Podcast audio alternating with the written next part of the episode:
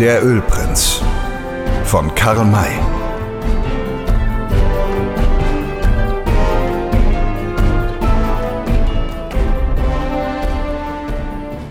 Die Zurückgebliebenen befanden sich in einer unangenehmen Lage. Man war zuerst der Überzeugung gewesen, dass die Eingangsklappe wieder geöffnet werde, damit der Bankier und sein Buchhalter noch nachkommen könnten.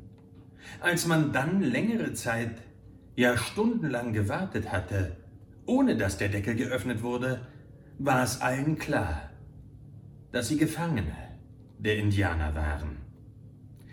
Die erfahrenen Westmänner trugen das allerdings mit altgewohnter Selbstbeherrschung.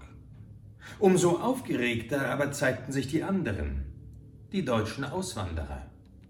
Ein einziger von ihnen bewahrte seine Fassung, nämlich der Kantor, dem es gar nicht einfiel zu glauben, dass sein künstlerisches Dichten und Trachten hier einen gewalttätigen Abschluss finden könne. Wie sich leicht denken lässt, führte Frau Rosalie das erste Wort. Sie schimpfte ganz gewaltig.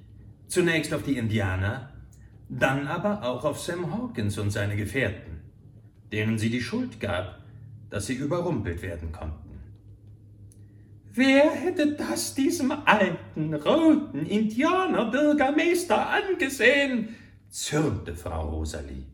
Der Mann war so freundlich wie schöne gelbe Margarine, tat so schön, dass ich glaubte, er wird mich zu einem Walzer auffordern, und jetzt stellt sich's raus, dass es alles Falschheit, Betrug und Hinterlistigkeit gewesen ist. Auf was hat es denn eigentlich abgesehen? Auf unsere Sachen? Auf unser Geld? Sagen Sie es mir, Herr Hawkins, reden Sie, sprechen Sie doch, stehen Sie nicht rum wie ein chinesischer Ölgötze, der kein Wort von sich geben kann.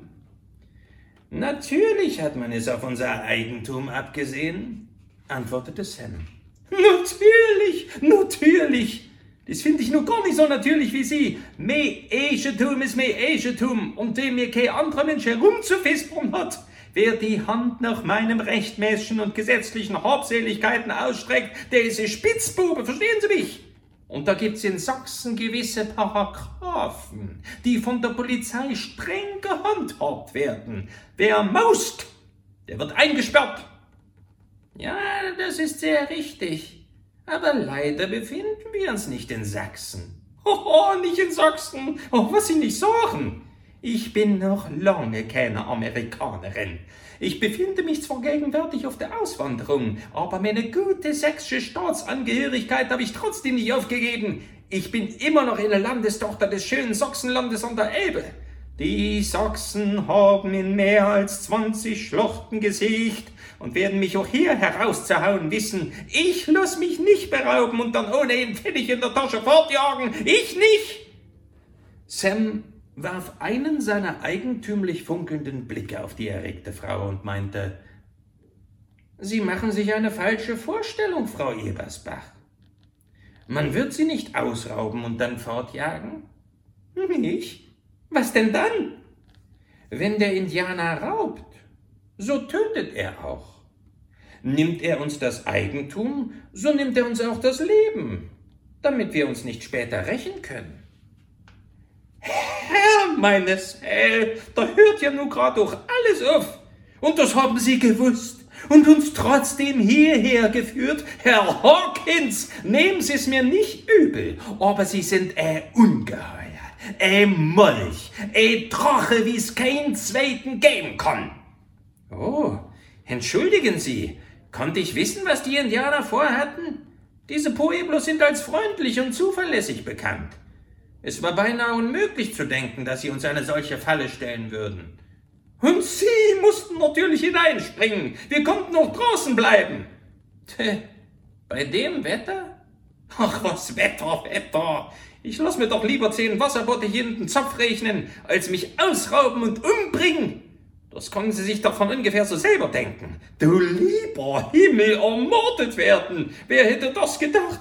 Ich bin ausgewandert, um noch eine ganze Reihe von Jahren amerikanisch leben zu bleiben und hab kaum meine Füße in dieses Land gesetzt. So tritt mir auch schon der leibhaftige Tod entgegen. Ich möchte denjenigen sehen, der das aushalten kann. Da trat der Kantor zu ihr heran. Legte ihr die Hand auf den Arm und sagte beruhigend, Regen Sie sich nicht unnütz auf, meine liebe Frau Ebersbach. Solange ich bei Ihnen bin, sind Sie sicher vor jeder Gefahr. Ich schütze Sie. Sie? Mich? fragte sie, indem sie ihren Blick ungläubig an seiner Gestalt hinabgleiten ließ. Ja, ich, Sie, Sie stehen unter meinem Schutz.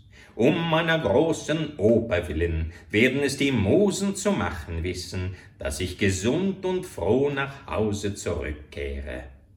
Denn sonst würde der Welt ein unersetzliches Kunstwerk verloren gehen. Es wird mir während meiner amerikanischen Reise kein Haar meines Hauptes gekrümmt werden.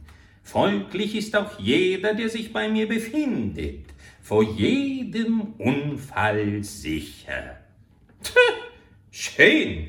Wenn Sie so sicher sind, dass uns nichts widerfahren kann, so haben Sie doch mal die Gewogenheit, uns aus der Patsche, in der wir stecken, herauszuschaffen. Da kratzte der Kantor sich hinter dem Ohr und antwortete brummend, Sie scheinen mich falsch verstanden zu haben, meine allerliebste.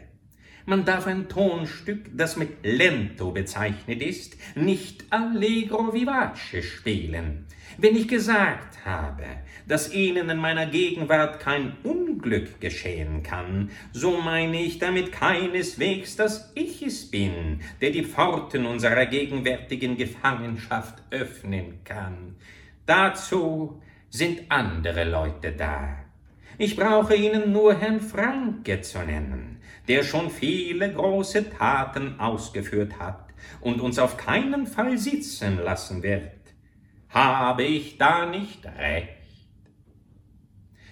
Er richtete diese letztere Frage freundlich an den Hobble Frank. Der fühlte sich sichtlich geschmeichelt und entgegnete in seiner bekannten Art Nu, Sie haben richtig gesprochen. Vollständig recht, Kantor Emeritikus und das Vertrauen, womit sie mich beehren, soll nicht betrogen werden. Und wenn alle Stränge reißen sollten, ich mach euch frei. Tschüss, wie denn? fragte Sam. Du glaubst wohl nicht. Während ihr euch hier ganz nützlos herumgestritten habt, bin ich mit mir zur Rate gegangen und hab den Weg entdeckt, der uns ins Freie führen wird. So, bin neugierig, ihn kennenzulernen, meinte Sam. Ihr habt an der Mauer rumgepochert, an der Decke rumgestarrt und eure Messer konnten nicht in die Stähne drängen. Ich aber mache eine Wette mit, dass es hier Löcher gibt, in denen wir die Hebel der Befreiung ansetzen müssen. Löcher? Wo denn? Wo? Ja, das müssen wir erst feststellen.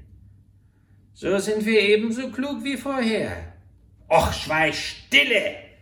Eure Ohren sind mit Blindheit geschlagen und all eure Nasen nicht Pfennige wert. Der Deckel da oben ist zu und außer ihm scheint's keine Öffnung zu geben. Wenn das wahr wäre, so müsst man hier ersticken, weil der Lebensluft infolge des mangelnden Sauerstoffs alle würde. Nu seht euch aber mal diese Lampe hier an, wie schön sie brennt, und strengt dazu die Riechwerkzeuge an, ob auch nur eine Spur von schlechter Luft vorhanden ist. Ich bin überzeugt, dass die Luft immer wieder erneuert wird. Es müssen also unten oder oben Löcher sein. Hier ebenso wie in meiner Villa Bärenfett an der Elbe. Es gibt einen immerwährenden Luftzug hier, den wir entdecken müssen. Und wisst ihr denn, wie man dieser Entdeckung am besten nachgehen kann? Hm, mit dem Licht, meinst du wohl? fragte Sam. Ja, mit der Lampe, man merkt, dass es bei euch Zeiten gibt, wo ihr nicht ganz auf den Kopf gefallen seid. Nun nehmt also mal die Lampe und haltet sie unten am Fußboden längs der Mauer und oben an der Decke hin. Da werdet ihr die Stellen finden, wo die gute Luft von außen reinkommt und die schlechte Luft hinausgeht. Master Frank, dieser Gedanke ist wirklich nicht übel, rief Sam Hawkins. Eure Beobachtung ist richtig. Wir haben hier eine vollständig reine Luft. Es muss also ein Luftzug vorhanden sein. Wir werden suchen. Nur siehst alte Flöte, dass der Organist seine Sache versteht. Wenn ich nicht wäre, so. Horch! Er hielt in seiner Rede inne. Und die anderen lauschten auch nach oben, wo jetzt ein Geräusch vernehmbar wurde. Das Wetter war vorüber.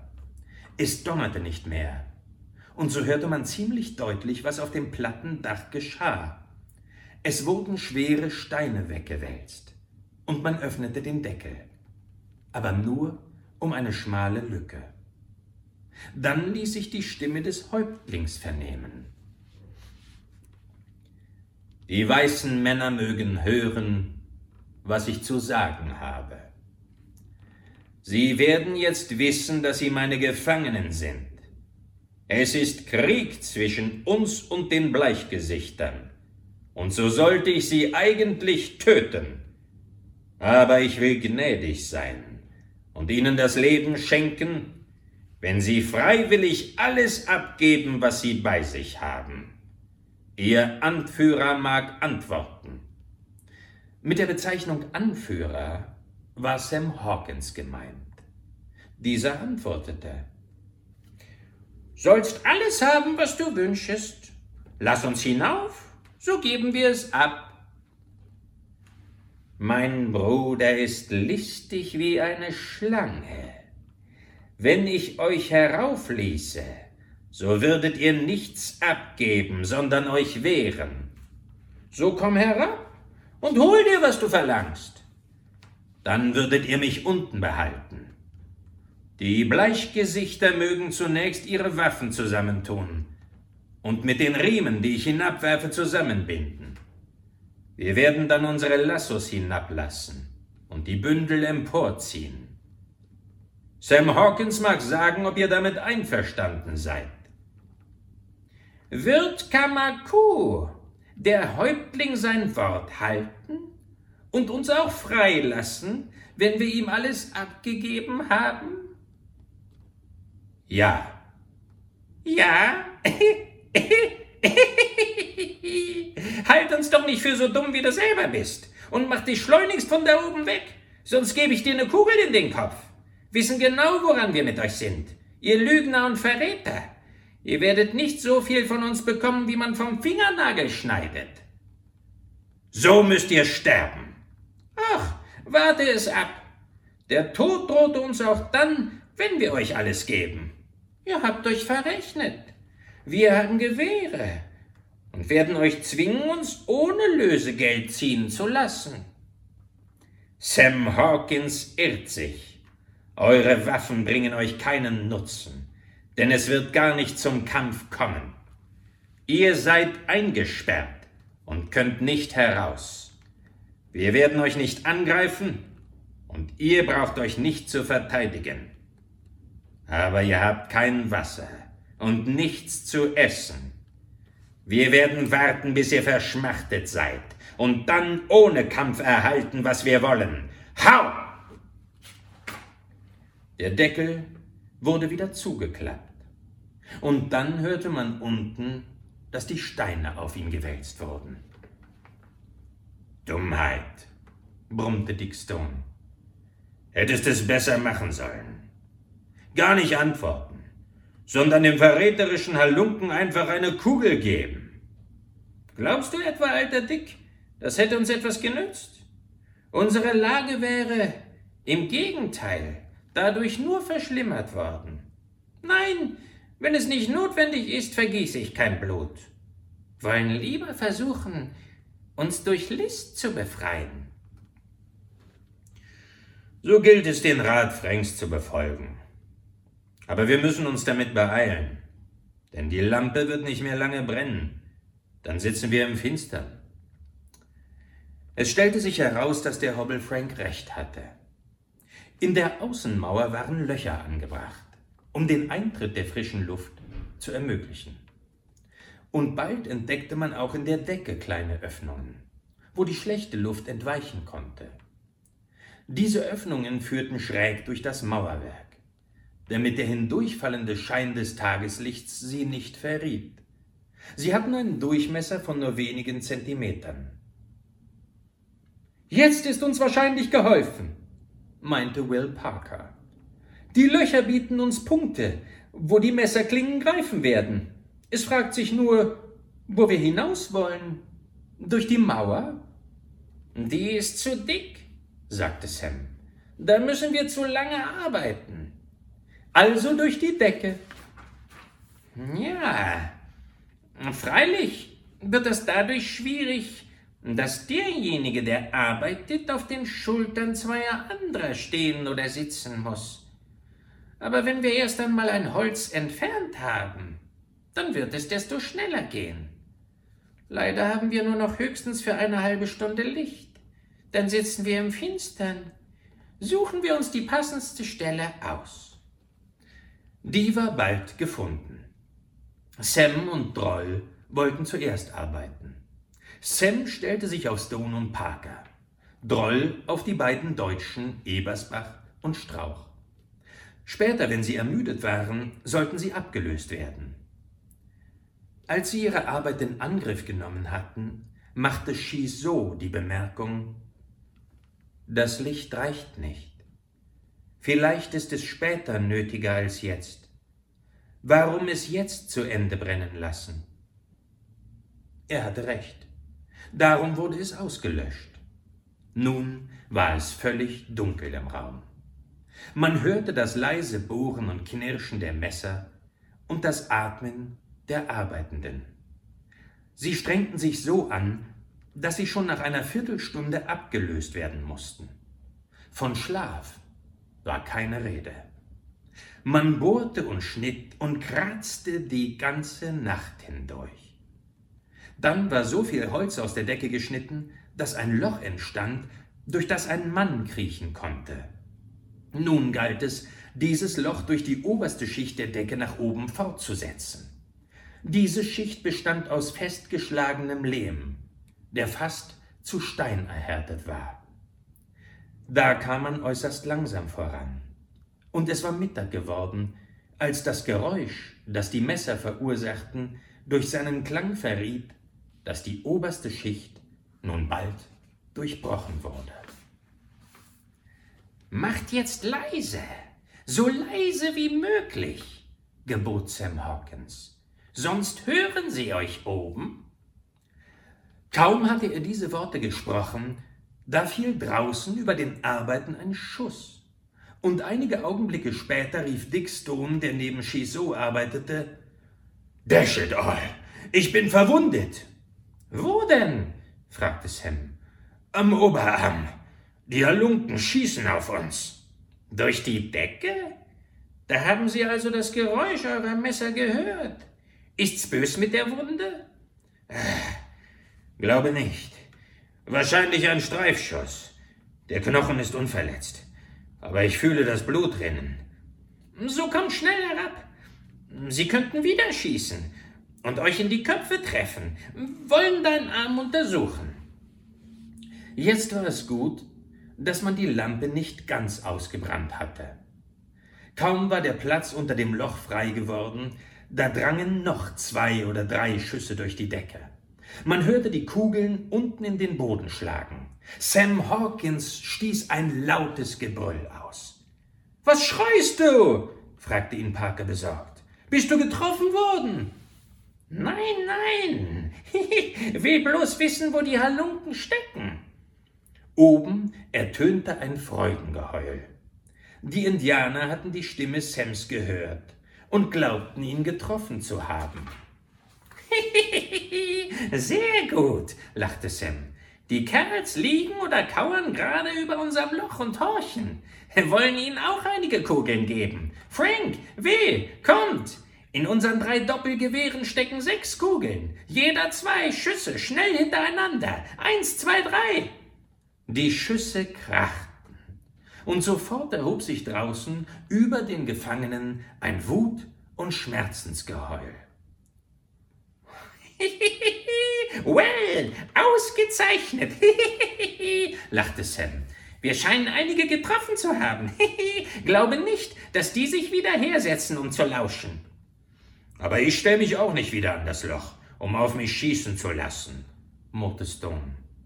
Wird kein Mensch verlangen, erwiderte Sam. Zeig deinen Arm. Die Lampe war wieder angebrannt worden.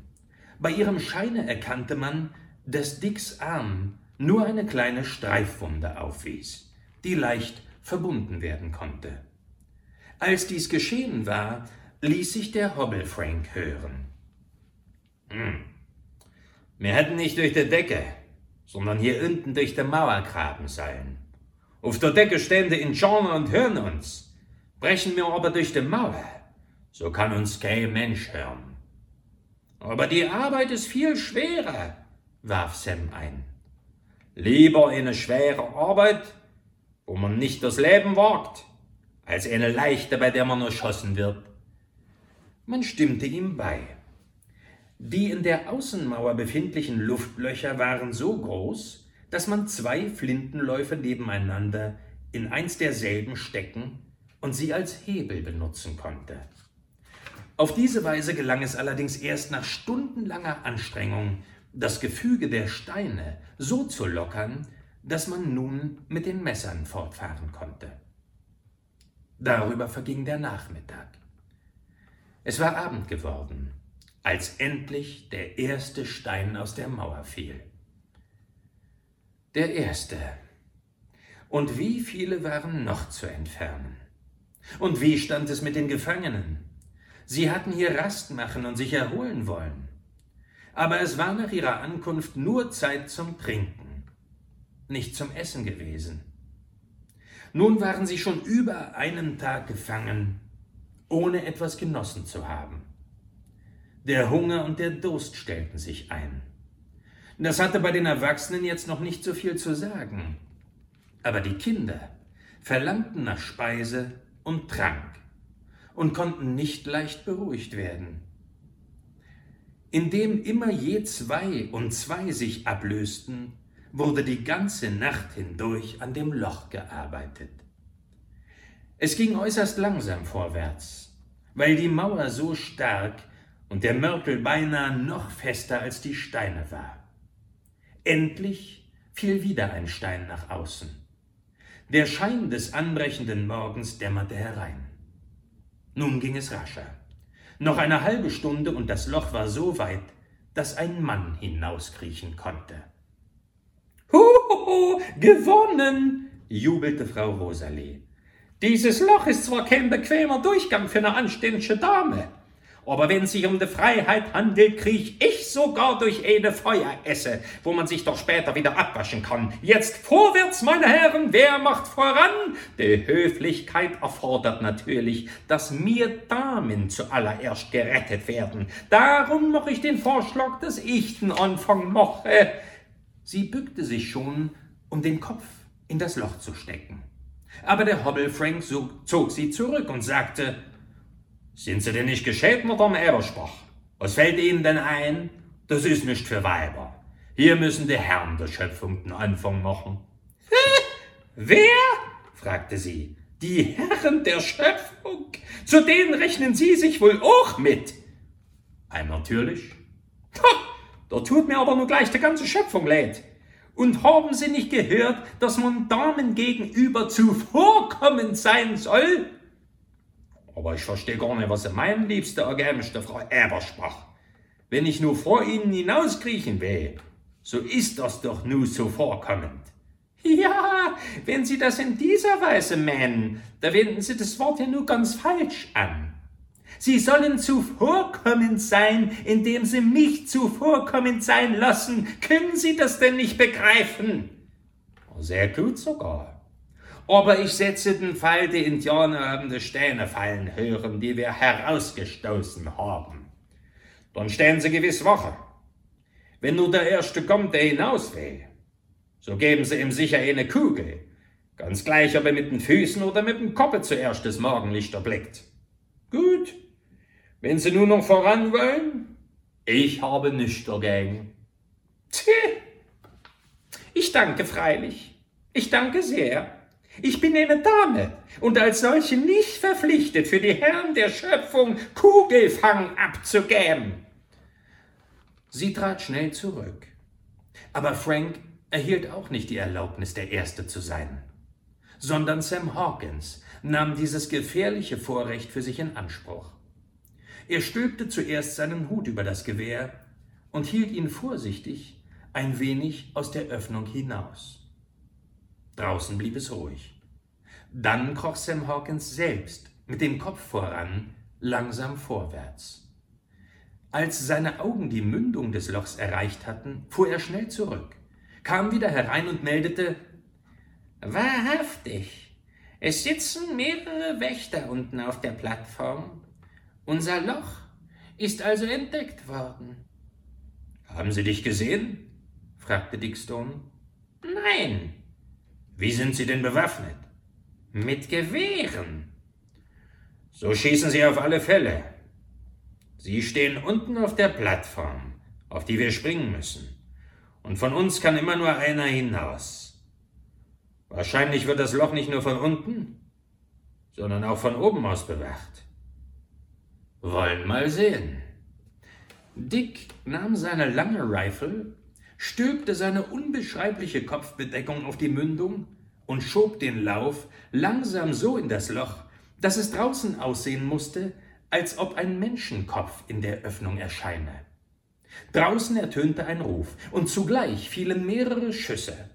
Er zog das Gewehr wieder herein, untersuchte die Kopfbedeckung genau und sagte Zwei Kugeln sind hindurch. Eine von unten und eine von oben. Was sagst du dazu, alter Sam? Es dauerte eine ganze Weile, bis der Gefragte antwortete. Sie warteten alle mit großer Spannung auf seine Rede.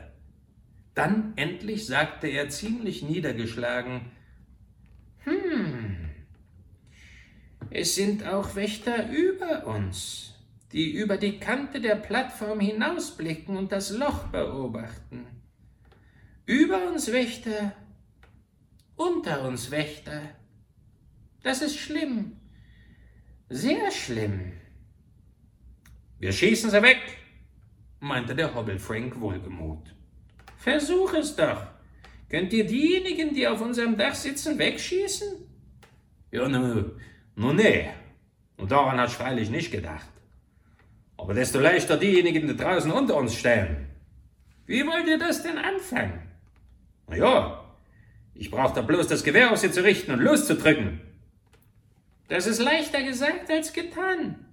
Das Loch ist so eng, dass ihr nur dann auf sie zielen könnt, wenn ihr das ganze Gewehr, die beiden Hände und den Kopf draußen habt.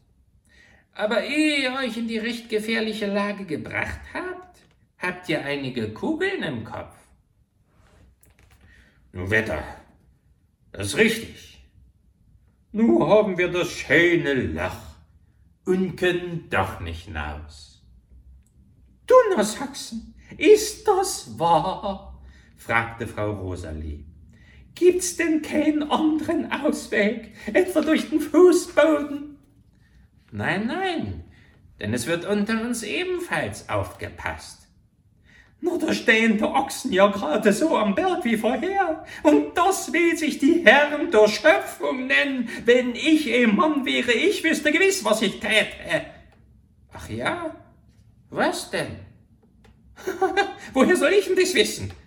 Das weiß ich eben nicht, weil ich kein Mann, sondern eine Dame bin. Die Herren sind da, um uns zu schützen. Verstehen Sie mich? Nun tun Sie doch Ihre Pflicht. Ich hab's ganz und gar nicht nötig, mir den Kopf darüber zu zerbrechen, wie Sie mich aus der Gefangenschaft retten wollen. Aber raus muss ich unbedingt, und so fordere ich Sie auf, Ihre paar Sinne anzustrengen, um zu ermitteln, auf welche Weise Sie mich retten können, und sich dazu. Es trat eine lange Pause ein.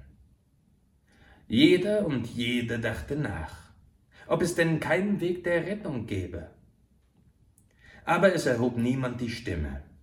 um einen solchen zu verkünden. So verging eine lange Zeit in trüben, peinlichem Schweigen. Da endlich hörte man Chisot sagen, das Denken und Grübeln bringt keinen Nutzen. Wir können nicht hinaus, denn wir müssten einzeln hinauskriechen und würden weggeschossen. Dennoch aber denke ich, dass wir gerettet werden. Wie? Wodurch? Auf welche Weise? erklang es um ihn her. Old Shatterhand und Winnetou wollen sich auf Faunas Rancho treffen. Fauna wird ihnen von uns erzählen, und es ist wahrscheinlich, dass die beiden Männer unserer Spur folgen. Sie werden also nach dem Pueblo kommen. Ja, erklärte Sam mit einem tiefen Seufzer.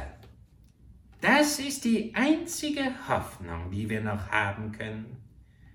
Sie werden kommen. Darauf möchte ich schwören. Und wenn wir es bis dahin aushalten, werden wir gerettet werden. Aber das sind doch auch nur zwei Menschen. Was können die gegen so viele Inschorner ausrichten? warf Frau Rosalie ein. Schweigen Sie untertänigst, wurde sie vom Hobbelfreng aufgefordert. Was verstehen Sie denn von diesen beiden Helden, die meine Freunde und Gönner sind?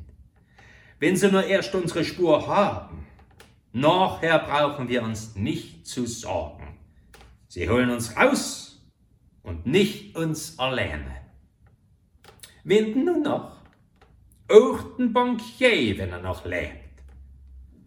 Der wird wohl nicht mehr leben, meinte Treu. Er nicht und der Buchhalter auch nicht. Auf diese beiden war es wohl ganz besonders abgesehen. Sonst hätte man sie nicht von uns getrennt. Er hatte recht. Jedoch in anderer Art. Auf sie war es allerdings ganz besonders abgesehen. Doch nicht so, dass es jetzt schon ihr Leben galt.